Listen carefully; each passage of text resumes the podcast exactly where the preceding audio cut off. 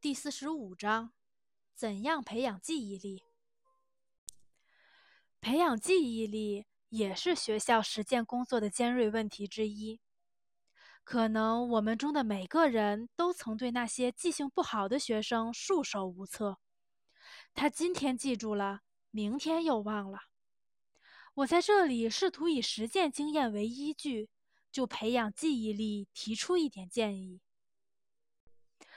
通过自己努力和顽强的意志获得的知识越多，逻辑认知对学生情感领域的触动就越深，记忆的也就越牢靠，意识中的新知识就越有序、越牢固。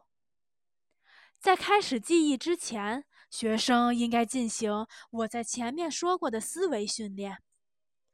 要记忆的任务越复杂越难。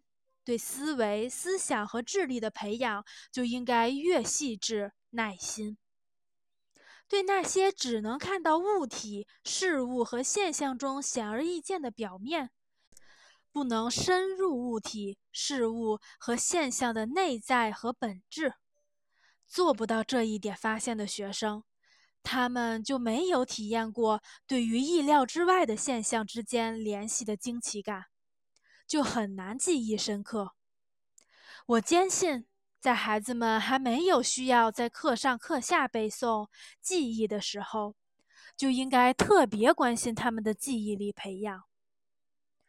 学龄前和小学阶段是奠定其记忆力牢固基础的最佳时期，应该让孩子不需要借助专门的背诵和记忆力。就可以掌握有关周围世界现象和规律的重要原理，也就是说，在直接观察的过程中去掌握。可能我们中的每个人，在面对这样奇怪现象时，都感觉束手无策。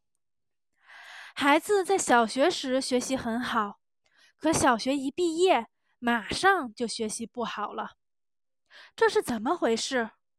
为什么会这样？其中一个原因就是小学时没有做一些发展思维、培养智力、奠定记忆力基础的专门工作。小学时候就应该打下牢固的记忆力基础，而这个基础就是让孩子在教师的指导下，在直接认识周围世界的过程中去发现、获得和掌握知识。